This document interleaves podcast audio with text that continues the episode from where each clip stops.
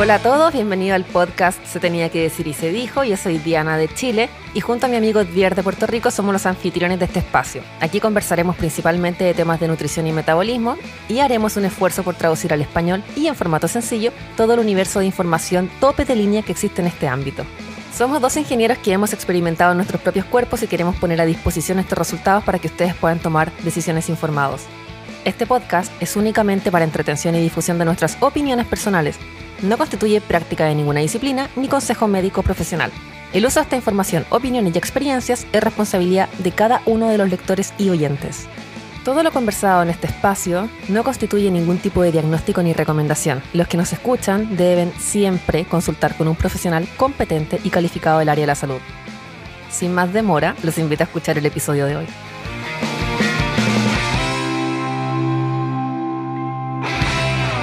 Saludos mi gente, bienvenidos al primer episodio de nuestro podcast. Mi nombre es Ed Bier, quien te habla, y aquí ando junto a mi gran amiga chilena, Diana. Diana, ¿cómo estás?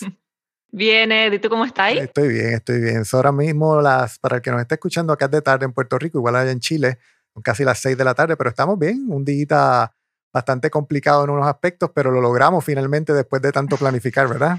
Correcto, finalmente estamos acá grabando, después de un largo tiempo de reflexión y conversaciones. Llevamos, yo diría que más de mes y medio, dos meses, diciendo, tenemos que hacer un podcast y tenemos que grabar y tenemos, ¿qué vamos a hablar? ¿Cuál es el nombre? Yo creo que la parte más difícil ha sido el nombre del podcast. Este, y bueno, muchas ideas y mucha información que queremos llevarle a, a todas las personas que nos siguen, ¿verdad? Eh, particularmente sé del, del, trabajo que has estado haciendo desde Chile y, es un trabajo bastante similar al que hacemos acá en Puerto Rico y que otras personas de igual manera están haciendo en otras partes del mundo, que es llevar información para los que nos escuchan por primera vez, información de nutrición. Acá en Puerto Rico le decimos a calzón quitado, no sé cómo le dicen en Chile. También, también, similar. También calzón quitado. Para los que no nos conocen, yo creo que sería bueno si nos pusiéramos presentar, así que te voy a dar el honor de que tú puedas ahí comenzar explicándole un poco a las personas quién eres, qué haces, por qué estamos aquí grabando un podcast, ¿verdad? Y un poco de tu historia también. Sí, claro, por supuesto. Bueno, mi nombre es Diana Berríos, tengo 35 años, estudié Ingeniería Civil Industrial en una universidad bien conocida acá en Chile, que se llama Universidad Técnica Federico Santa María, en Valparaíso y acá en Santiago, en la capital. Trabajo como ingeniero en temas de marketing, ventas y tecnología. Siempre me gustó mucho estudiar, me apasiona el conocimiento, entender qué es lo que pasa a nuestro alrededor. Y bueno, yo creo que como a ti también la alimentación hace un buen tiempo ya es un gran tema. Cuando chica era gordita, siempre fui alta, no me veía obesa, pero con un 40% de grasa corporal en el cuerpo era obesa sin lugar a dudas. Eso ustedes le dicen guatona, guatona. Sí, guatona. era guatona. Hice todas las dietas había y por haber, incluso vegetariana, dieta de la zona, dieta del genotipo, paleo mediterránea. Comía avena, mucha avena y cereales oh, integrales. Sí. terrible, terrible. Ni me diga. ni, ni, me diga eso, ni me diga eso. y hasta que, nada, hace poco tiempo, a mis 30 años, hoy día tengo 35, conocí esto de la dieta cetogénica. La probé siempre con exámenes en mano y me di cuenta que era un cambio de paradigma total y me explotó la cabeza. Empecé a involucrarme, a estudiar, a leer, a experimentar, a observar, a medir, a comparar como buena ingeniera. Y nada, todos esos resultados los tengo guardados. Mi data histórica me permite ver cómo fui cambiando mis niveles de inflamación, que existe la data y los niveles de inflamación cambiaron drásticamente y es real.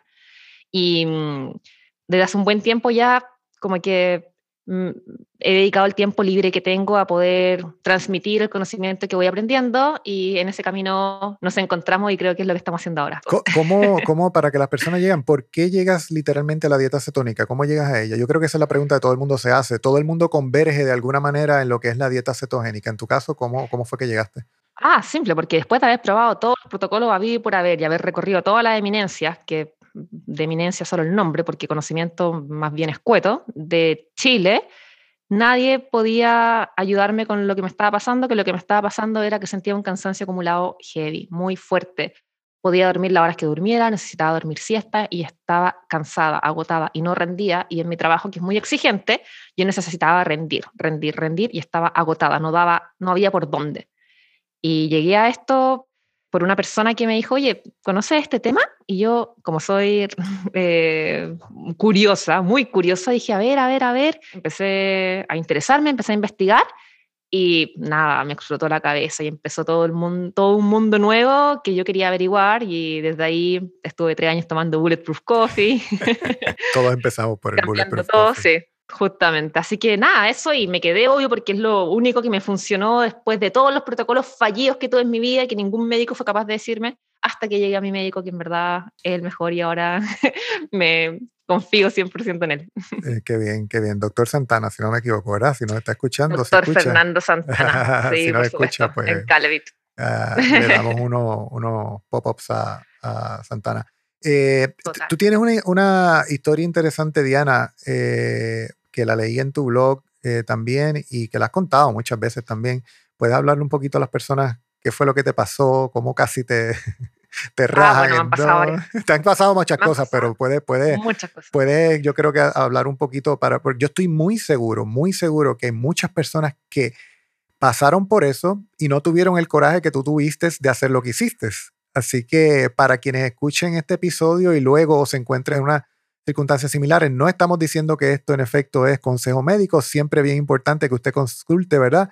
Lo que es su médico primario para tomar cualquier decisión que tenga que ver con su salud. Sin embargo, vamos aquí a hablar de nuestras experiencias y de lo que nos ha funcionado. Así que ese es el disclaimer más importante que hay que hacer. Correcto. A ver, tengo varias historias, pero lo que tú estás mencionando es cuando terminé en la clínica por un dolor muy, muy fuerte de estómago, que me duró toda la noche y me dolía, me dolía, me dolía la guata por eso decimos guatones en Chile, porque guatones, guata, me dolía el estómago. Y llegué a la clínica y básicamente en urgencia yo no me podía mover del dolor que tenía. Y el director de la clínica en ese momento me saca unos exámenes y me dice, ya te tienes que quedar hospitalizada porque tenemos que operar. Y yo, ¿cómo me tienen que operar? ¿Qué, qué tengo? Y me dice, tú tienes eh, barro y cálculo biliar. Hay que, hay que operarte de la vesícula. Yo le dije, a ver, en, el cuadro de dolor que tenía, le dije, ¿cómo es posible que me tengan que operar de la vesícula? ¿Por qué se produjo en primera instancia el cálculo biliar? Y me dijo, por exceso de colesterol. Ya, y en ese momento perdió todo mi respeto porque en verdad esa no es la razón por la cual se produce el, cálculo biliar. Entonces dije, ya, este ¿no? Justamente por el contrario. O sea, en el fondo la vesícula produce bilis y esa bilis es un, digamos, líquido, un compuesto que emulsiona la grasa para dividirla en pequeñas partes y que pueda ser mucho más fácil digerirla. Entonces, cuando uno no consume suficiente grasa, esa bilis queda atascada porque obviamente no tiene cómo salir, no tiene por dónde salir porque el cuerpo no está necesitando bilis para degradar esta grasa porque no estás comiendo grasa. Entonces empieza a endurecer, endurecer, endurecer y obviamente la falta de grasa del cuerpo genera que no tengas que liberar esa bilis de la vesícula y se empiezan a generar estas piedrecitas adentro. No era mi caso porque yo comía harta grasa. Entonces este gallo, este tipo que me dice que mi cálculo biliar se produjo en primera instancia por exceso de colesterol, fueron sus palabras, yo dije, ya, este gallo no, entiende, no tiene idea de nada, no entiende nada. Y, le dije, ya, y me dice colesterol, y yo, ¿y hay qué tipo de colesterol? Y me dice, ay, el bueno, el malo, da lo mismo, ¿qué, qué, qué importa el tipo de colesterol? Yo, ok, confirmado, este gallo no sabe nada. en ese momento le dije, sorry, pero yo cuido mucho mi alimentación y para mí la vesícula es un órgano muy importante. Tú me estás sugiriendo que me opere de algo irreversible eh, y yo necesito estar segura. Entonces, por favor, no, no tengo nada contra tuyo, pero necesito que me des tiempo para llamar a mi médico cabecera y yo poder preguntarle, pedirle su opinión, porque no voy a someterme a ninguna operación irreversible solo con tu opinión, que no es suficiente. Y bueno, este tipo no, no, le agradó mucho la idea. Yo llamé al doctor Fernando Santana, me preguntó varias cosas, varios antecedentes, cómo estaba la imagen, cómo estaba la cantidad, una cierta cantidad de glóbulos blancos. Eh, me preguntó por mi temperatura, por el color de mi orina, por otras cosas como el cuadro clínico completo. Y me dijo, Diana, o sea, no tienes nada de esto, de las cuatro o de las cinco cosas, no tienes nada más que la imagen y la imagen no es concluyente por lo que me estás leyendo. Entonces yo le dije, Fernando, yo no me quiero operar y yo te voy a hacer caso a ti. ¿Tú qué me recomiendas? Me dijo, mira, si efectivamente tienes cálculo biliar, si tuvieras, veámoslo en una, en una eco después, en una imagen, pero, y si te tienes que operar, que sea en un momento de, no, no de dolor máximo como estás ahora, porque mm, obviamente la recuperación iba a ser distinta a, sí, claro, si me opero en un momento que no tengo inflamación. Me hizo sentido y, y le digo a este tipo que no me iba a operar y me dice, oye, mira, yo no tengo tiempo para perder contigo, yo soy el director de la clínica, si tú no te operas, te vas a morir, te va a dar pancreatitis y te vas a morir. y yo no estaba sola ahí, estaba con alguien más, por suerte. Yo digo, esa es la técnica del miedo, ¿no? Eh, yo soy tal persona y porque yo, soy tal persona, tú tienes que hacer lo que te estoy diciendo. Y yo le dije, oye, sorry, pero me da lo mismo que tú seas el director de la clínica si no tengo ninguna, no tengo nada más del cuadro clínico y lo que tú me estás leyendo no es concluyente. Le dije, en el informe aparece que es cálculo biliar. Y me dice, sí. Yo como que le quité el informe y le dije, no, acá dice hallazgos compatibles con lo que no es lo mismo que lo otro. Y me dijo, yo no te voy a autorizar el alta. Le dije, mm, yo me voy a ir igual de acá y tú no me vas a operar. Y me dijo, ok, no tengo tiempo a perder con personas poco sensatas como tú. Y finalmente me fui a la clínica y lo que pasó fue épico. Después obviamente me saqué otra, otra, otro examen, otra imagen, con una doctora muy competente que es conocida por hacer bien este tipo de exámenes y, y me preguntó, yo fui muy, muy bajo perfil y le digo, oye, mira, me vengo a hacer este examen porque tenía un poco de dolor de estómago. Y me dice, ah, ya, ok. Y me examina una semana más tarde y me dice, ya, Diana, está perfecto. O sea, casi que nunca había visto una vesícula tan, tan buena como la tuya. Que Yo casi le digo, te la quitan, casi te la roban. Sí, pero espérate, y, digo, pero tranquilo, le dije, no, no, tengo, no tengo barro biliar, no tengo cálculo biliar. Me dijo, estáis loca, está perfecto, mira acá, está increíble todo, todas las distancias que tienen que estar. O sea, es una vesícula sana. Y ahí le digo, ya, mira, me pasó esto. Y la, la persona, la médico que me está haciendo como la examinación, me dice, te pido disculpa por mi colega, porque eso no es primera vez que lo escucho lamentablemente, pero tú no tienes nada. Y le dije, déjame entender. Entonces, si, lo que tú me estás diciendo es que si yo hubiese cedido al miedo de la operación, me habrían quitado un órgano sano. Y me dijo, correcto. Ok, yo obviamente enojada, como tengo una personalidad que es intensa, y nada, pues entonces dije, ok, este tal por cual me quería quitar un órgano sano y yo tuve el coraje de decir que no, pero ¿cuántas personas le hacen lo mismo que no tienen el coraje para defenderse? Todos los días, miles de personas. Todos los días. Todos los días. Entonces, yo traté de hacer algo que fue lo que pude, que fue, ok, voy a pedir una hora a la consulta privada este tal por cual y le voy a tirar el examen, le voy a mostrar el examen con delicadeza, le voy a decir, le quiero pedir una explicación de, oye, ¿por qué hiciste eso? O sea, me querías quitar un órgano sano, me amenazaste de muerte, que me iba a morir, que me iba a dar pancreatitis a las 24 horas y no tenía nada. O sea, ¿qué pasa? ¿Qué, qué, falló acá? ¿Cómo asegurarme que no le vaya a hacer a esa otra persona? Pagué la consulta privada, llegué a mi hora a las 8 de la mañana y el gallo, el tipo, no llegó y me dejó plantada. Yo dije, ya, puede pasar esto y pedí otra hora. Estaba sacando otra vesícula sana, eso era lo que hacía. Claro, claro, justamente estaba muy sacando vesícula sana. A los dos días, de nuevo me dejó plantada. Yo dije, ya, esta cuestión no puede ser. La secretaria me dijo, no, esta cuestión no pasa nunca, es demasiado extraño. Y al tercer día, de nuevo me dejó plantada y yo ahí ya exploté y dije, este gallo obviamente sabe quién soy yo, porque no creo que mucha gente en la sala de urgencia rechace una operación y una amenaza de muerte diciéndole que en verdad no confía en sus conocimientos pero que me deje plantar tres veces, ni siquiera me dio la oportunidad, ni siquiera obviamente no pidió perdón por la inoperancia que estaba, pues, estuvo a punto de cometerse, no es por el coraje que tuve. Y nada, fui a hablar con el, con el director de la clínica, el director real, le conté la situación, me pidió perdón por este tipejo y, y, me dijo que era una situación muy irregular. Y le dije, ¿cuántas veces hacen esto? ¿Cuántas personas le han sacado órganos sanos sin que estén dañados? Y no me supo responder. Después de eso yo dije, bueno, quise demandarlo. Y la, al menos en Chile eh, es una estupidez porque el abogado me dijo, para demandar a alguien por esto, de partida tienen seguro y todo, pero tiene que haber, tiene que haber ejecutado el daño. Y le dije, ¿cómo iba a ejecutar el daño? Si hubiese ejecutado el daño no habría tenido vesícula después para saber que hacerme el examen estaba buena. Y nunca, y nunca te hubieras enterado de igual manera si estaba bueno. Nunca me hubiera enterado. Por eso, o sea, ah, dale, para que hubiese pasado el daño me quitan la vesícula y después no puedo comprobar que en verdad no, no era nada de la vesícula. Bueno, así funciona en Chile. Y nada, decepcionante. Entonces, eso me motiva. Me motiva de que afortunadamente yo tuve el coraje, el conocimiento y la convicción, pero ¿cuánta gente no la tiene? Es detestable el procedimiento. Eh, sin duda, y como te mencioné, miles de personas pasando por esto, no solamente con la vesícula, estoy seguro que con otros órganos de igual manera, malos diagnósticos, personas incompetentes que sencillamente porque tienen títulos piensan que, bueno, como tengo un título, puedo, eh, pues, pues mi palabra es irrefutable. Yo creo que eso es parte de lo que el podcast le va a estar llevando a las personas quienes nos escuchan, que puedan tener el mismo conocimiento que tú tienes o por lo menos a cierto grado que les permita tomar decisiones informadas. Eh, y tu historia sin duda demuestra que si tú no hubieras tenido eso y no te hubieras preocupado por tu salud y fuera una tal cual que anda por ahí sin, bueno, que me lo dijo el doctor, tengo que hacerle caso porque él sabe y yo no, muy probablemente no tuvieras vesícula y quién sabe si hubieras seguido teniendo el dolor que tenías en aquel momento. Ah, era solo una gastritis el dolor. y muy solo una gastritis que se, se resolvió con sopa de hueso. siempre la sopa de hueso es importante, siempre.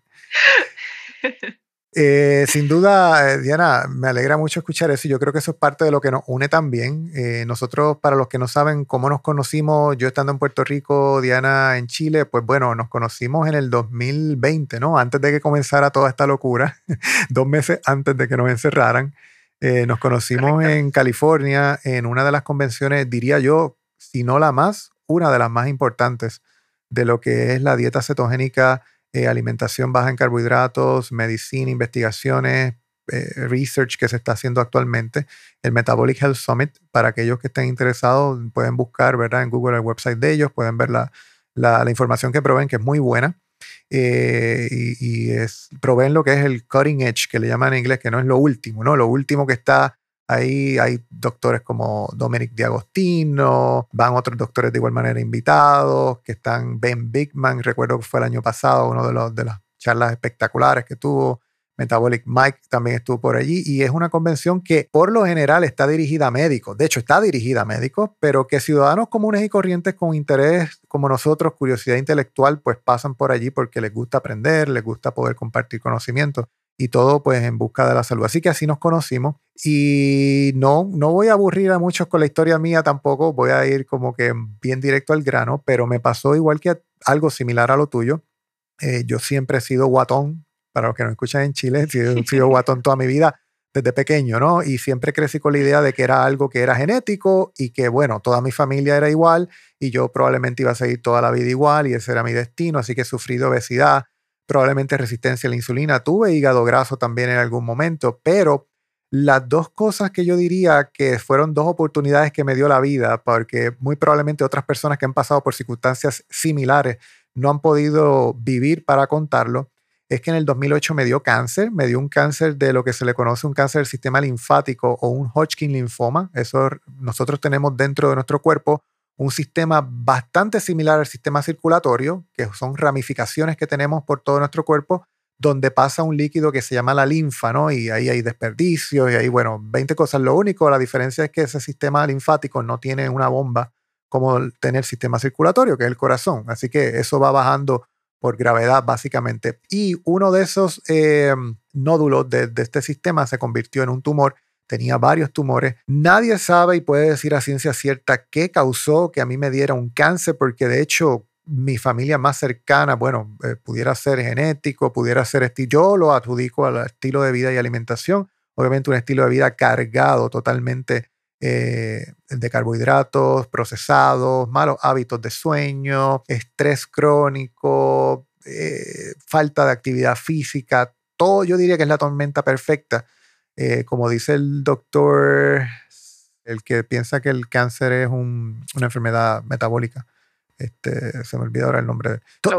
tenía todo lo que es la, la, ¿verdad? Esa tormenta perfecta para que se diera esta enfermedad. Así que eh, pasé, por el, pasé por lo que es quimioterapia, radioterapia, todo este tipo de tratamiento, pero lo más curioso de todo ese trayecto que duró aproximadamente dos años en total es que a mí nadie, nunca, ningún médico de los que me trataron, que hicieron un trabajo espectacular, pienso yo, tuve la fortuna, a diferencia de muchas otras personas, de tener eh, un doctores ¿verdad? Eh, competentes y que sabían lo que estaban haciendo, que pudieron curarme el cáncer, pero nadie me habló de nutrición y estilo de vida y de cómo eso pudiera haber estado acompañado del tratamiento, que no estoy diciendo que lo sustituía de ninguna manera, pero que muy bien pudo haber hecho inclusive que mis efectos secundarios fueran menos, que la recuperación fuera más rápida. Y eso es una de las cosas como que nadie, hoy día yo me pregunto, ¿cómo nadie puede tener la competencia de saber que comer aceites inflamatorios altos en omega 6 contribuye a inflamación dentro de nuestro cuerpo? ¿Y por qué yo, un simple ingeniero, de igual manera, estudié ingeniería aquí en Puerto Rico, en la Universidad de Mayagüez, que también es una universidad bastante conocida particularmente porque es ingeniería? Como un simple ingeniero sabe eso y un médico que trabaja todos los días con este tipo de personas no puede conocer algo tan sencillo. No terminando ahí, luego en el 2016 me da un infarto. Tenía 95% de la arteria principal del corazón tapada. Y obviamente, ¿cómo alguien sobrevive a un infarto? Para los que no conocen cómo da un infarto, por qué da un infarto, bueno, sucede que dentro de nuestras arterias se acumula lo que se llama arteroma, que son calcificaciones, ¿no? que muchos erróneamente culpan al colesterol porque en efecto los arteromas tienen colesterol, pero luego escucharán que estaremos hablando de cómo el colesterol realmente es como esa ambulancia que llega a un accidente a ayudar y se le culpa porque causó el accidente. Y eso es lamentablemente lo que ha pasado con el colesterol por los pasados 50, 60 años.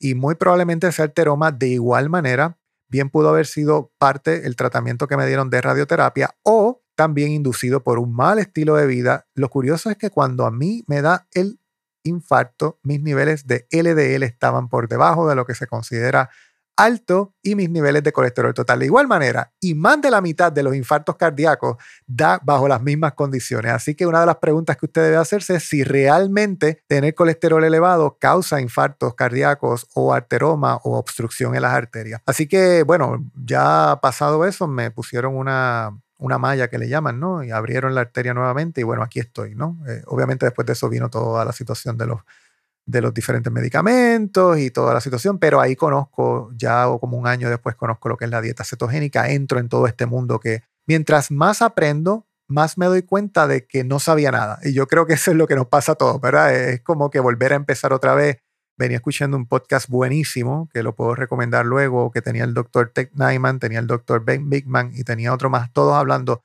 de cosas que, que han ido evolucionando acerca de lo que era la dieta cetogénica, baja en carbohidratos y la resistencia a la insulina. Y mientras más uno va aprendiendo, dice, wow, o sea, no, no sé nada, tengo que volver a empezar. Que así es como llego a esto también apasionado por la salud. De hecho, yo siempre quise ser médico. Yo no quería ser ingeniero, siempre quise estudiar medicina. Así que aunque no soy médico licenciado, pues sé más que muchos médicos de nutrición. Si, hubieras estudiado medicina no sabrías ni No sabría nada. E, esa es la realidad, esa es la realidad. No sabría nada, no sabría nada. no de nutrición no al menos. No de nutrición al menos, no de nutrición. Así que yo creo que, que, es bueno que las personas conozcan porque sé que muchos se van a identificar con lo que es, ¿verdad? Esta, estas historias de nosotros y que muy probablemente están pasando por historias similares, con familiares, con hijos, con padres, que no encuentran una solución a sus problemas. Así que es bien importante que se identifiquen y que puedan ver ahora qué cosas pueden hacer ustedes para también tomar el control de su salud. Yo creo que sería bueno, Diana, que hablemos un poquito de los objetivos de, de, qué puede esperar la gente de este podcast, de qué, pueden estar esperando ellos. Sí, a ver, creo que es raro eh, o es poco usual que dos ingenieros estén hablando sobre temas de nutrición. Es poco usual, ¿verdad? Porque este es un tema exclusivamente de un grupo muy selecto de grandes pensadores como son los nutricionistas. Pero creo que, no sé, ser ingeniero nos da una perspectiva distinta. Querámoslo o no, el pensamiento crítico que se aprende en la escuela de ingeniería supera con creces el aprendido en escuelas de nutrición y medicina porque es otro enfoque. Eso inevitablemente genera que ciertos profesionales puedan tener más y mejores herramientas para opinar, cuestionar y reflexionar sobre ciertos temas. Hay cierta lógica en ingeniería, no hay dogma. Las cosas son porque pueden ser explicadas. No son simplemente porque lo dice mi profesor entonces, en ingeniería hay ciertas fórmulas, ciertos ramos, ¿verdad? Ciertas asignaturas, llega a un resultado luego de un cálculo y tienes que hacerte la pregunta, ¿tiene sentido este resultado? Porque si no tiene sentido, entonces te das cuenta que hubo un error de arrastre, de, de constante, de variable, y tienes tiempo para corregirlo, y así funciona. Entonces, ese pensamiento, el hecho de que seamos ingenieros apasionados, solo puede sumar. Acá en Chile no pasa mucho. En Estados Unidos hay varios ingenieros que luego han estudiado medicina y al revés, eso no es muy usual. Entonces, creo que ambos nos dimos cuenta, tú y yo, Ed, que teníamos algo que aportar desde esa mirada y teníamos un interés y un objetivo común. Aparte de que los ingenieros se dedican a resolver problemas. Y yo creo que, que la nutrición tiene un grave problema, un grave problema de fundamento y no hay nada más que ver usted párese en un centro comercial, donde quiera que se encuentre, y mire a las personas de su alrededor. Si la nutrición y lo que enseñan en las escuelas de nutrición funcionara realmente, no tendríamos a Chile como el primer país obeso, ¿verdad? El que más personas obesas en el mundo tiene. El país obeso del mundo. Y, eso no existiría. O sea, si lo que le enseñan en estas escuelas y lo que las personas están aplicando en su vida funcionara, pues los ingenieros no tuviéramos que decir, espérate, hay un problema. La ecuación que lleva a X está llevando a Y. Pues la ecuación está mal. La ecuación está mal. Hay algo en la ecuación. Puede ser la avena, puede ser el chocapic, puede ser todo. Puede ser cualquiera de esas cosas o todas las cosas, la sumatoria de todas esas cosas. Los juguitos de fruta. Los jugos de fruta, ¿verdad? Algo no, no encaja porque es que no hay, no hay manera de que si lo que funcionara, pues hubiera gente obesa. Y me parece que la irresponsabilidad de, estas entidades encargadas de la salud y del bienestar de las personas ha recaído en que han culpado a las personas de que la ecuación no funciona porque ellos no están haciendo su parte. Y cuando tú le preguntas a la gran mayoría de las personas si ellos están haciendo su parte, te, contestan que sí. Así que no es la persona. Justamente. O sea, este problema es, ya venimos viéndolo a nivel global, mundial, y, creo que aquí compartimos un objetivo, que es básicamente disponibilizar de una forma amena, cercana, fácil de entender, el conocimiento que hoy existe, no es nada inventado, hoy existe, está disponible, todo el mundo tiene, o todos los que tienen Instagram tienen Internet y pueden buscarlo. Claro, la dificultad, el desafío es que está en otro idioma y a veces puede ser un poco técnico. Y creo que ese es nuestro granito de arena. No dar comida en la boca ni recomendar nada, sino que conversar sobre ciertos temas para que cada uno se forme una opinión, sea cual sea. Pero es importante que cada uno escoja sobre su salud y no ser víctima de las decisiones de otros. Y ahí entra al la, menos, la responsabilidad. Justamente, o sea, a ver, al menos mi objetivo, entre comillas, egoísta, es educar. Acá, bueno, hay varios influencers, ¿cierto? Yo no tengo ningún conflicto de interés con nadie acá, no vendo nada, nadie me paga, nadie me dice qué debo decir o qué no debo decir. Soy políticamente incorrecta porque puedo serlo y porque no le debo nada a nadie. Soy libre e independiente y lo único que hago es compartir información que considero valiosa para que otros puedan sacar sus propias conclusiones. Claro, el punto es que es difícil, es difícil, difícil seguir las recomendaciones de alguien cuando esas recomendaciones aumentan directamente su patrimonio e interés económico. Eso pasa con la industria farmacéutica, eso pasa con el dogma. Y eso pasa con muchos influencers que bailan al son de la música y otros que no bailando lo mismo. Que muy probablemente les fuera mejor si se dedicaran a ser bailarines y dejaran la nutrición a aquellos que realmente tienen el deseo de aprender y mostrar. Seguro que sí, porque bailan algunos muy bien, hay, que decirlo, hay que eh, reconocer lo bueno. Hay que reconocer lo bueno. Siempre, siempre vamos a ser aquí imparciales, ¿no? Si baila bien, que siga bailando, pero que deje que otros hablen de nutrición. Correcto. Bueno, en, estas conversaciones que hemos tenido, y todo lo, como cuando estábamos hablando sobre qué queríamos del podcast y cómo queríamos construirlo, con Ed conversamos y acordamos que todo lo que habláramos y las futuras conversaciones que íbamos a tener se sustentaran en ocho pilares fundamentales. Ocho pilares fundamentales que iban a respaldar, ¿cierto? Todos los episodios, todos los capítulos sobre las futuras conversaciones que íbamos a tener de diferente índole pero era importante, es importante para nosotros transmitirlo y contarles porque ese va a ser el, el, tema principal del podcast de hoy y se va a repetir como pilares fundamentales en todo lo que venga a continuación. Y el primer pilar fundamental es la responsabilidad, ¿no, Diana? Sí, acá yo tengo harto que decir. Vamos, a, darte, vamos a darte el privilegio. Siempre, es que este tema me, me apasiona mucho, porque creo que tal como dice el doctor Jaramillo, ¿verdad? Cada uno debe hacerse experto en su salud. Somos grandes, somos gente adulta. Debemos honrar los 2.5 millones de años de evolución que hemos pasado para llegar hasta acá. No podemos seguir tapándonos los ojos y no podemos, ¿verdad? No asumir responsabilidad sobre la, la pandemia mundial que existe. Y con eso no me refiero a ningún virus. Me refiero a la pandemia del desastre metabólico. Cuando somos responsables, por eso es tan importante la responsabilidad, afrontamos los golpes con la frente en alto. ¿Qué es eso de andar lloriqueando por todo? La vida no es justa, la vida no es fácil y no podemos ir caminando con nuestras propias interpretaciones de todo, sintiéndome ofendida por lo que el resto piensa o siente. Si es por eso, en verdad, no existe el consenso.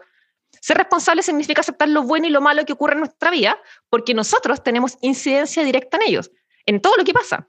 Ser adultos es aprender, mejorar y no ofendernos por todo. O sea, cuando éramos niños está bien, podemos sentirnos así porque no tenemos un desarrollo intelectual, pero hoy, a esta edad, honestamente se espera harto más de nosotros. Hay un discurso, un discurso de la victimología, que esta es esta dictadura de los sentimientos en donde lo único que cuenta es la interpretación subjetiva de determinados grupos de acuerdo a su situación particular que acosan y demandan ser sistemáticamente oprimidos, los gordofóbicos fóbicos, ese término me da demasiada risa, son los que le tienen fobia a los gordofóbicos, en fin. Y ha infectado todo el mundo. Y se da lugar a, ah, que si me ofende lo reprimo, y si me ofende es malo. Y entonces hago un llamado a las sordas a denunciar, sin ni siquiera un previo análisis. O sea, se dicta lo que se debe censurar. Esto es esto de, no asumir responsabilidad, en el fondo es la decadencia de nuestra sociedad. O sea, para mí, los seres humanos podemos conocer una verdad objetiva a través de la razón. Por eso es tan importante la racionalidad. Podemos aproximarnos con dificultad muchas veces, pero aproximarnos a una verdad independiente de nuestros sentimientos y sabiendo que la verdad no tiene la particularidad de ser agradable con nadie. Así, de esta forma, podemos ir acercándonos a esa verdad utilizando la razón y resolviendo problemas de la vida común. Pero lo que estamos experimentando hoy es que se acabó la verdad. Solo existen narrativas, fíjate, que compiten por generar dominación de unos grupos sobre otros. Y esto es tan absurdo que hay que explicar que hasta Pepe Le Puff no es machista y que las matemáticas no son racistas. Y uno no puede hablar de obesidad como enfermedad porque eres gordofóbico. Uno no puede mencionar que alimentar a una guagua con azúcar es maltrato porque eres insensible. Y uno no puede referirse a la falta de actualización de las mallas curriculares porque eres intrusista. Ya, pues. ¿Quiénes son estos mediocres que no entienden de metabolismo, ni de nutrición, ni de filosofía, ni de política, ni de comunicación? ¿Saben hablar? Me pregunto. Porque leer es un hecho que no saben. O sea, no sé en tu país, Ed, pero en Chile la gente no entiende lo que lee. Y es lamentable, y es patético, y es triste. Eh, eh, y, es La, y es la realidad. La gente, no, la, realidad. la gente no entiende lo que lee. La gente sabe leer. Hay muchos que no saben leer, pero la gran mayoría de la gente sabe leer, pero no sabe comprender lo que lee. Justamente acá en Chile salió la noticia de que solo el 2% de las personas entienden lo que lee y yo creo que es una exageración el 2%. Por eso la responsabilidad creo que es un gran pilar sobre el cual debemos construir y todo lo que hablemos de aquí en adelante tiene que tener eso como, como una, algo principal. Todo va a estar basado en responsabilidad. Somos responsables, somos gente adulta. Y que cada cual es responsable de su salud primordialmente y las madres y los padres son responsables de la salud de sus niños, sus hijos, sus guaguas, como usted le quiera llamar, porque tienen la injerencia. Todavía un niño no tiene la capacidad para decidir por sí mismo lo que desea comer o no. Él va a recibir el alimento que se le dé. Así que tenemos responsabilidad sobre nosotros y sobre los demás en algunos casos. También otro de los pilares que va a estar eh, gobernando lo que es este podcast es el pensamiento crítico. Y yo creo que también nuestra sociedad tiene una pandemia de falta de pensamiento crítico. O sea, también tengo harto que decir acá. Te voy a dar el honor. Aquí creo que el llamado es atrevernos, debemos atrevernos a desafiar el status quo. Nacimos, lamentablemente, en la época donde el pensamiento crítico no está de moda. Nadie se pregunta por qué hago lo que hago, tiene sentido, lo decidió, simplemente estoy siguiendo a la masa. ¿Por qué? Ejemplos básicos, ¿por qué comer cada hora es bueno? ¿Por qué creemos que comer grasa genera grasa? Hay demasiadas preguntas que no se hacen, porque se asumen, repite, repite, que algo queda. Todo esto, el pensamiento crítico nos permitirá desarrollar criterios y habilidades que utilizaremos como herramientas para identificar cuando algo tiene sentido y agrega valor o en realidad carece de información robusta. El pensar necesariamente implica correr el riesgo de ofender a otros. La falta de pensamiento crítico es tan terrible que estamos llegando a un nivel donde la ciencia no tiene ninguna entrada porque estamos precisamente en esta dictadura de las emociones. ¿Cuál es el problema? Uf, acá, la democracia supone personas que deliberan sobre asuntos de la vida común, ¿verdad? Para tomar decisiones y resolver estos problemas de la vida común basados en un diálogo racional. Entonces, si recurro al argumento de la subjetividad, indicando que cada uno tiene su propia verdad y hay que respetarla, lo que ocurre en verdad es que tu subjetividad, Ed, con mi subjetividad, no tiene parámetro externo para definir esa diferencia. Y lo que ocurre es que la gente está renunciando a pensar, renunciando a la racionalidad y renunciando a la ciencia, en pos de una excesiva interpretación emocional. Y el utópico, romántico, pero torpe argumento de que no hay que herir a nadie, todos tienen razón, ha hecho mucho daño y no apoya el diálogo ni a ningún punto de encuentro. Y tampoco es cierto porque no, no todos pueden tener la razón. Eh, eh, sencillamente Correcto. es imposible. Si hay una verdad, no hay muchas verdades. Correcto. O sea, si cada uno percibe todo como se nos da la gana, hay tantas narrativas como posibles universos paralelos interpretativos de cada ser humano. Entonces, esta ideología de no herir a nadie, ¿verdad? Termina protegiendo a unos y oprimiendo a otros. Y así, queridos amigos, se destruye la libertad y se logra crear la dictadura sanitaria, que viene de expertos, como ellos, obviamente, para generar la verdadera y única gran verdad, sin diálogo e interpuesta a la fuerza, sin pensamiento crítico. Obvio que esto ha infectado al resto de la sociedad. A ver, ¿cuál es el papel de la emoción en todo esto? Voy a decir algo políticamente incorrecto, pero adelante, eso Es, lo, que me caracteriza. Pienso que la empatía ha liquidado la posibilidad de que podamos convivir entre todos. Se ha llevado a tal extremo la sobreprotección de todo que cualquier cosa es considerado ataque, ofensa. No me gusta que me digan que estoy enferma, me atacó. No me gusta que me quiten el pan con manjar de desayuno porque me siento discriminado. No me gusta que me digan que no, se, que no he hecho todo lo posible por mi hijo porque agredió mi ego como madre. Y así. Ya no se puede pensar. O sea, el sistema inmunológico se alimenta, se fortalece exponiéndolo a cierto nivel de patógenos. Lo mismo pasa con el sistema psíquico. Y cuando sobreprotegemos y tenemos medidas extremas y absurdas como doble mascarilla, alcohol gel, aislamiento, etcétera, etcétera, todo esto es una generación destinada al fracaso. Porque lo único que genera son personas frágiles psicológica y físicamente, porque ya esta generación de cristal no es capaz de tolerar nada en el entorno que los ofenda, ni que los moleste o que no se ajuste a sus expectativas, porque ni siquiera se trata de ofensa sino que el mundo debe adaptarse a sus estándares. Por eso cuando esa gente se enfrenta con la vida real, hay una crisis de salud mental. ¿Qué creen ustedes que pasa cuando nuestro sistema inmune se enfrenta a la vida real, cuando se ha, estado durante meses aislado? También hay una crisis de salud física metabólica. Estas cosas que parecen tan evidentes, nadie aparentemente las piensa. Todas estas ideas, ideologías que fomentan la no racionalidad se nutren de estas prácticas de confinamiento, de aislamiento, de alimentos inflamatorios basura, de influencers con malos hábitos, etc. O sea, está bien, ok, la emoción es importante, pero hay que dejar los sentimientos en su lugar, no hay que exagerar todo. Y que en la vida pública seamos ciudadanos capaces de llevar asuntos de la vida común sin quejarnos constantemente culpando a otros por mis malas decisiones. O sea, sin duda falta mucho, falta educación, falta experiencia partiendo por enseñar a los niños desde pequeños que la vida sí tiene adversidad, sí hay que ser resiliente. Debe haber afecto, sin duda, debe haber aprecio, amor, pero también educación que te prepare para la vida adulta. No se puede ser niño toda la vida. No puedes sentirte tan frágil por el hecho de vivir y que todo te hiera. La vida real no es como el living de nuestra casa. Tenemos que tener herramientas para para lidiar con la adversidad, para caernos, herirnos y volvernos a parar. Los adultos deben exigir a los niños cuando crecen que sean adultos y que se comporten como tal y que dejen de ser niños infantiles. Eso se llama madurez y se logra cuando uno se hace responsable por sus acciones, dejando de responsabilizar a otros y potenciando sin duda el pensamiento crítico. Si no somos capaces de hacer eso, significa que aún estamos en etapa infantil, que somos niños que no sabemos pensar y que necesitamos que nos cuiden. Pero honestamente, desde los 20 años ya no es muy seductor seguir siendo un infante no pensante.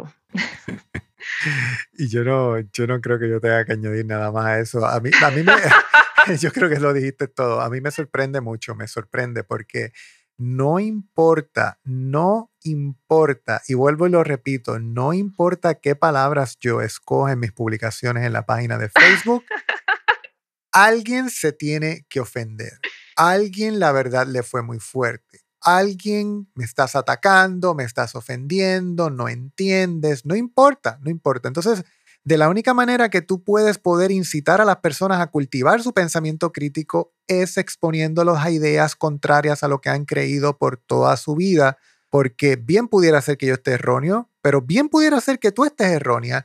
Y si no te expones a una manera de pensar distinta, y no te quitas esa, esa protección con la que te protegieron tus papás y tus mamás toda tu vida, no vas a poder enfrentarte a poder tomar decisiones informadas conociendo siempre los dos lados de la historia. Así que eso me parece sumamente importante lo que se refiere cuando hablamos de pensamiento crítico, que lamentablemente falta mucho. Otro de los pilares del podcast va a ser la libertad, y es que todos tenemos derecho a elegir lo que queremos hacer, pero con conocimiento. Sí, a ver, este pilar me encanta. Yo me declaro una libertaria. Me gusta ser dueña de mi vida, de mis decisiones, responsable por todo lo que está pasando, en mi vida al menos. Somos libres, somos seres libres y debemos honrar nuestra libertad y decidir sobre nuestra vida, ya que cada uno es responsable, sin presión, sin miedo, sin costumbres heredadas, hacer las cosas porque cada uno de nosotros escoge deliberadamente y luego si me equivoco no importa, me hago cargo, sin culpar ni responsabilizar a nadie, más que a mí mismo o misma. Esa es la magia de la libertad, que somos responsables de todo lo bueno que ocurre en nuestra vida y de lo no tan bueno también. Pero añado ahí, y, y te interrumpo un poco, porque nos han enseñado que equivocarse está mal. Y que si te equivocaste, lo hiciste mal y es un fracaso. Y no, todo lo contrario, aprendiste algo nuevo. Correcto, correcto, completamente de acuerdo. Hay en esto de la libertad siento que existe una censura del bienestar. Hay un afán de perseguir y censurar y destruir reputacionalmente a todas aquellas personas e instituciones que no se ajustan a una narrativa ideológica en virtud de la cual se ha construido toda una maquinaria tremendamente rentable, por cierto, de la medicina como tratamientos acompañados con farmacología. Ojalá para toda la vida. Y no como prevención. No como prevención que discrimina ciertamente, obviamente, a las minorías que buscan salud preventiva y esto es lo opuesto a ser libres. Esta estigmatización de víctimas y opresores, de doctor, los que saben porque son dioses, y pacientes, los que obedecen sin cuestionar, está instaurada en nuestra sociedad. ¿Cómo lo lograron? Fácil, atacando el carácter de la persona para no hacerse cargo del mensaje que están diciendo. El argumento ad hominem se vuelve muy popular. Esto significa que si destruye a la persona, entonces el mensaje que esa persona diga pierde relevancia y esto lo hemos escuchado mil veces, oye, a ver, dale, tú, ¿y qué eres tú? ¿Eres nutricionista? ¿Eres madre? ¿Eres mujer? ¿Eres obesa? ¿Quiénes son esos torpes con cerebro delicado que ni siquiera hacen su cama en su propia casa y están solo cerrarnos a la argumentación del contrario? Y de esa forma, obvio, es fácil porque ya no es relevante uno como persona con una conciencia responsable e irrepetible. Ahora eres tu título o lo que haces y no lo que eres. Y como tal, perteneces al grupo de uno, los que tienen razón, o dos, los que no tienen razón. Y te censuran, y las redes censuran, y el círculo social te discrimina. Eso precisamente lo que hace ese argumento de ad hominem es lo que hacen los abogados con los testigos. Destruyen su reputación y el argumento que tenga el testigo, no importa si es bueno o malo, no sirve. Correcto. Y pasa siempre. Eso no hay que perder de vista el mensaje. Independiente de quién lo diga, el mensaje es uno y el mensajero es otro. Son cosas diferentes. Pero lo que se hace es quitarle credibilidad y reputación al mensajero para que el mensaje ya no tenga la misma relevancia. Y eso no es correcto. Eso no, no ayuda al diálogo, entorpece el diálogo. Igual, los, igual he visto mucho que lo hacen los médicos y otros también nutricionistas al revés porque cuando van a contestar una pregunta comienzan poniendo delante su ego. Yo soy fulano de tal, estudié en tal lugar, y entonces con eso hacen que su mensaje que va a venir luego, que muy probablemente sea un disparate, adquiera relevancia ante las personas que lo escuchen sencillamente porque tienen X estudio, X título. Y es bien importante hacerle entender a las personas que el hecho de que usted tenga un estudio, un título, un diploma, no significa que usted sea una persona competente en el área que tiene el título o el diploma, y mucho menos significa que quien no lo tiene no sea capaz de poder entender, aprender y dialogar sobre el tema, porque si ese fuera el caso, entonces los autodidactas no existirían, no pudieran existir, porque sencillamente, yo estoy seguro que en la gran mayoría de los países, para lo único que usted necesita una licencia, un título, un diploma, es para ejercer oficialmente ante un Estado, ante una institución como X o como Y, pero no para aprender, no para hacerse experto, no para estudiar. Nada de eso es necesario para poder conocer un tema. Así que es bien importante que las personas entiendan eso. Correcto. Otra de las de los pilares que va a estar fundamentando este podcast es la curiosidad, Diana. Curiosidad innata. Los niños son curiosos por naturaleza. Existe un profundo amor genuino por el conocimiento, que creo que es el que te mueve a ti, el que me mueve a mí y el que mueve a mucha gente. Esta curiosidad la vamos perdiendo con los años y esa falta de inquietud intelectual nos adormece. No queremos ser ovejas dormidas, queremos ser lobos y lobas activos y líderes de nuestra propia vida y existencia. Queremos entender lo más básico de nuestra biología humana. Entender qué está pasando, cómo afecta lo que comemos a nuestro cuerpo, cómo afecta la interacción con otros, qué pasaría si cambia el protocolo. Esa curiosidad no podemos perderla, no podemos adormecernos por los títulos de otra persona. Siempre tenemos, tenemos la obligación de hacernos las preguntas si tiene sentido, si, si me hace bien a mí, si no tengo más preguntas, atrevernos a desafiar todas las cosas que nos imponen como una verdad absoluta. Esa curiosidad tiene que existir y es lo que tenemos que transmitirles también a los niños, los padres a sus hijos, a la gente que los rodea, a sus familiares. Esa curiosidad no podemos perderla y es la que nos mueve y por eso estamos tú aquí, tú y yo aquí en este momento. Sin duda que con la curiosidad también va otro de los pilares que es la coherencia, porque no podemos ser curiosos y bueno, predicar una cosa y hacer otra, ¿no? Así que tiene que haber una coherencia con las curiosidades que tenemos. Hay una frase en inglés que es muy buena que es walk the talk. Y mm, creo que nosotros lo hacemos muy bien. Significa un poco ser consistente, predicar con el ejemplo, que, que todo aquello que, que decimos, nosotros mismos lo hacemos. Y eso creo que nos pasa a ti y a mí. O sea, todas las cosas que yo publico son las cosas que yo misma hago. Nunca recomiendo algo que yo no hago, porque no, no corro ese riesgo. ¿Para qué? Si yo cuento las cosas que estoy practicando y cuento los resultados que voy teniendo. Para esto, obviamente, se necesita honestidad, transparencia con nosotros mismos. O sea, me tengo que hacer la pregunta, ¿estoy dispuesto a hacer de todo por mi salud? ¿Por la de mis hijos? ¿Estoy dispuesto a renunciar a las convenciones normales y a resistir, lamentablemente, la presión social para darle una mejor calidad de vida a mi familia? Y acá hay que ser honestos, al menos honestos con nosotros mismos. Hay, gente que dirá, sí, los menos, estoy dispuesta, y otro, no, en realidad no me interesa. Pero no podemos decir que sí y luego estar justificando constantemente nuestras fallas sistemáticas en el tiempo. O somos o no somos. Pero a medias, a medias es no serlo. O elijo por mi salud o elijo por mi enfermedad. Cada alimento que me meto a la boca me inflama o me sana. ¿Cuál voy a escoger? Esa es la pregunta que tenemos que responder. Y eso es decisión de cada uno. Pero no creamos, por favor, que comiendo avena todos los días, haciendo culto al dios Avenín, vamos a pertenecer al porcentaje ínfimo de la población sana. Eso les digo que no va a pasar. Hay que ser coherentes. Ese dios Avenín es el que sale en las etiquetas. Allá en Chile, ese, señor de pelo blanco es el dios Avenín. Sí, es lo más parecido que hay al dios Avenín. Eh, Diana, nos quedan quizás unos 10 minutos antes de finalizar este podcast y todavía nos quedan quizás unos tres pilares más. Sí, lo hacemos rápido. Es que, así que yo voy a dejar que tú tomes este próximo porque este próximo te caracteriza mucho a ti. Bueno, el pilar número 6 es que hay que ser corajudo, hay que tener huevos. No podemos dejarnos amedrentar por un título. Tú lo dijiste hace unos segundos. No podemos creer ciegamente en nadie, ni menos en términos de nutrición, porque lo que se sabe es tan mínimo, tan ínfimo, tan insignificante que creerle a una eminencia solo podría enfermarnos aún más. O sea, ejemplos hay millones, el que les conté a la entrada del podcast. Si yo hago algo que me está funcionando, no necesito el paper que respalde mi acción. En ciencia, la observación y los hechos vienen antes que la hipótesis y las posibles teorías.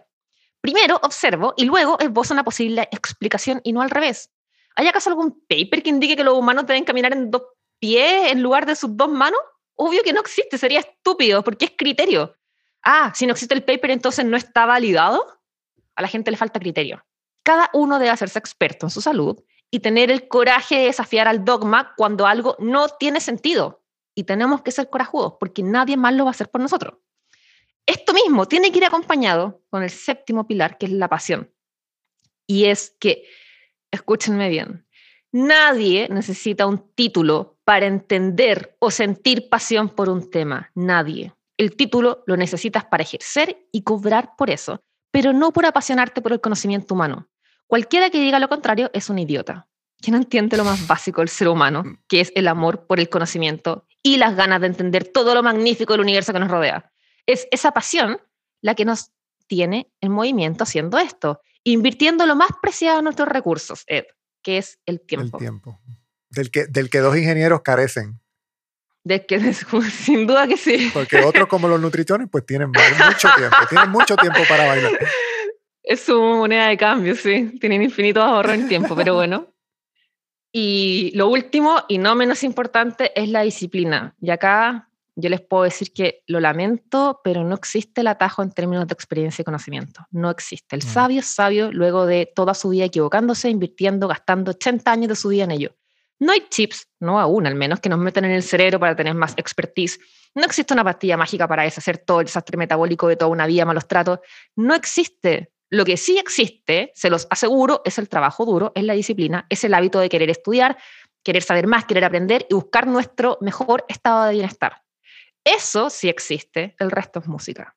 Hay que hacer la pega, hay que hacer el trabajo, porque les aseguro algo y es que nadie más hará la pega por nosotros.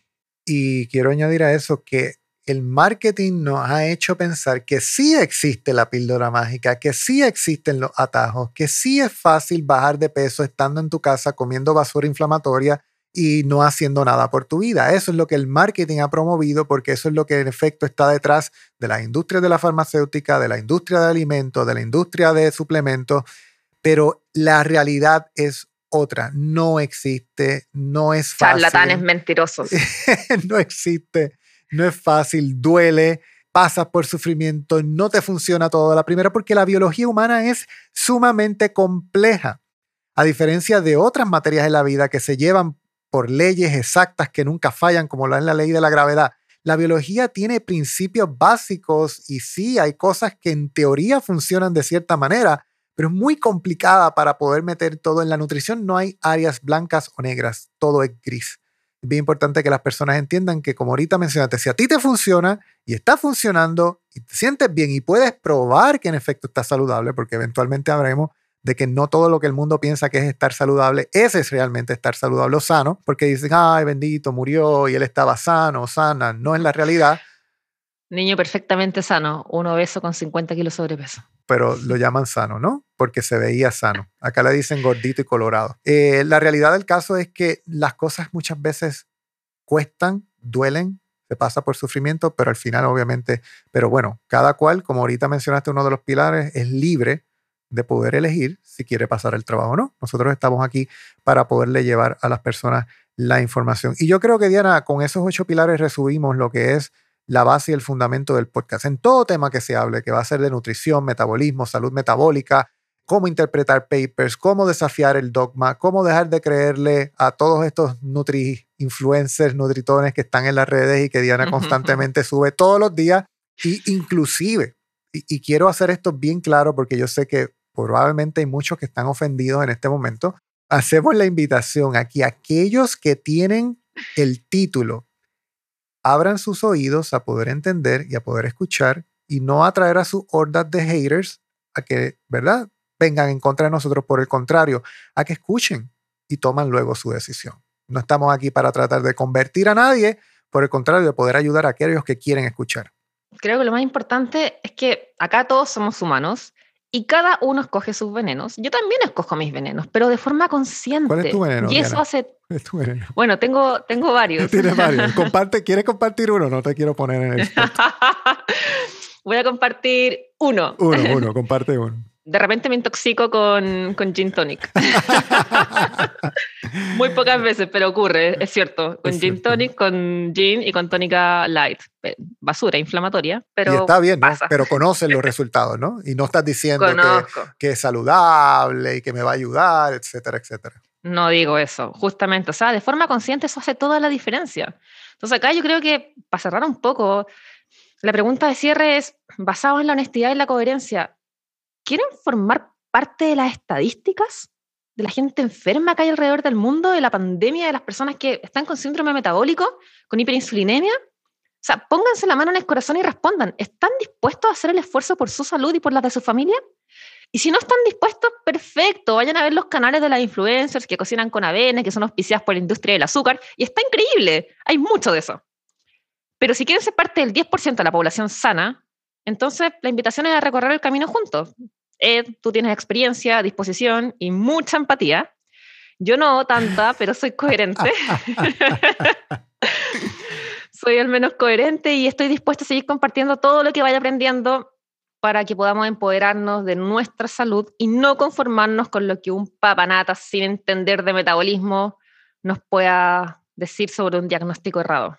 Así que acá está, estamos full disposición para seguir compartiendo todas las futuras conversiones que podamos tener y que no, la gente que nos acompaña es genial. O sea, nosotros felices de que de que en el fondo hayan querido este podcast. lo, estamos, lo estamos haciendo por ellos. Eh, exactamente. Yo creo que ese es el propósito principal de poder llegar a un grupo de personas que muy probablemente los profesionales de la salud que tienen los títulos no van a poder llegar nunca porque se sienten muy elevados. Así que nosotros que hemos estado ahí abajo y que poco a poco con el conocimiento y la pega y el trabajo y todo hemos podido aprender y resolver nuestros problemas, estamos para poder ayudar a los demás. Diana, ¿dónde te pueden conseguir si desean conseguirte y seguirte las personas que aún no te conocen o que escuchan este podcast porque sencillamente se lo recomendaron?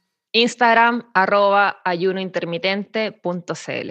Muy bien, te consiguen en Instagram. También tienes un website que, que pueden visitar, ¿no?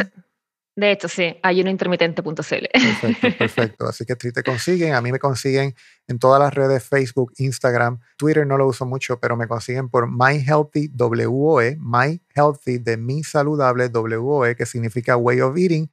Y de hecho nos pueden conseguir dar follow, pueden también darle un screenshot de una captura de pantalla a este podcast y taguearnos cuando lo escuchen, compartirlo con sus amigos. Bien importante que nos dejen un review de cinco estrellas, por favor, en este podcast, porque es lo que nos va a ayudar a poder subir en los ratings para que otras personas puedan también beneficiarse de este mensaje y puedan llevarlo. Para aquellos que quieren saber quiénes, tenemos un auspiciador del podcast, el primer auspiciador del podcast. Para los que no conocen, aquí en Puerto Rico yo tengo una tienda en línea que se dedica a la venta de productos sin azúcar y bajos en carbohidratos. Yo, nosotros somos bien, bien exigentes con lo que tenemos en nuestra tienda. No ponemos avena, no ponemos miel, no ponemos nada de eso, productos limpios, totalmente naturales, lo mejor que podamos encontrar, no porque pensemos que la dieta debe ser de ese tipo de productos, sino porque sabemos que ese tipo de productos es difícil conseguirlo y otras personas se pueden beneficiar de poder tener alternativas a la hora de tener una nutrición mucho más saludable. Así que nos pueden conseguir por www.myhealthywe.com y hacemos envíos a Puerto Rico y los Estados Unidos. Diana, ¿algo más que quieras añadir antes de cerrar este episodio? Quizás lo último decir que todo lo que estamos compartiendo acá son nuestras experiencias y acá no estamos descubriendo nada ni reinventando nada. La información siempre está, solo que está de repente en inglés, en otro idioma y un poco técnica y eso es lo que estamos haciendo entre Ed y yo, poder disponibilizar la información que ya existe en español, porque no hay tanto, y mm, vamos a ir viendo los temas que ustedes nos vayan sugiriendo, temas que están trending topics, temas que son populares. La idea es comentar la opinión que cada uno tiene y ver temas de actualidad también, con nuestros resultados, nuestra experiencia y obviamente todo el cariño que podamos tener los dos porque esto salga lo mejor y llegue a la, mayor cantidad de gente posible. Un poco más cariño de mi parte que de Diana, no, mentira. Sí, es, real, todo el cariño de tu parte y nada mío. bueno, gracias por escuchar otro este primer episodio del podcast, esperamos que te puedas reunir para el próximo, así que por favor recuerda tallarnos, recuerda subirlo a todas las redes y también buscarlo en todas las plataformas. Hasta luego. Hasta luego. Abrazo. Bye bye.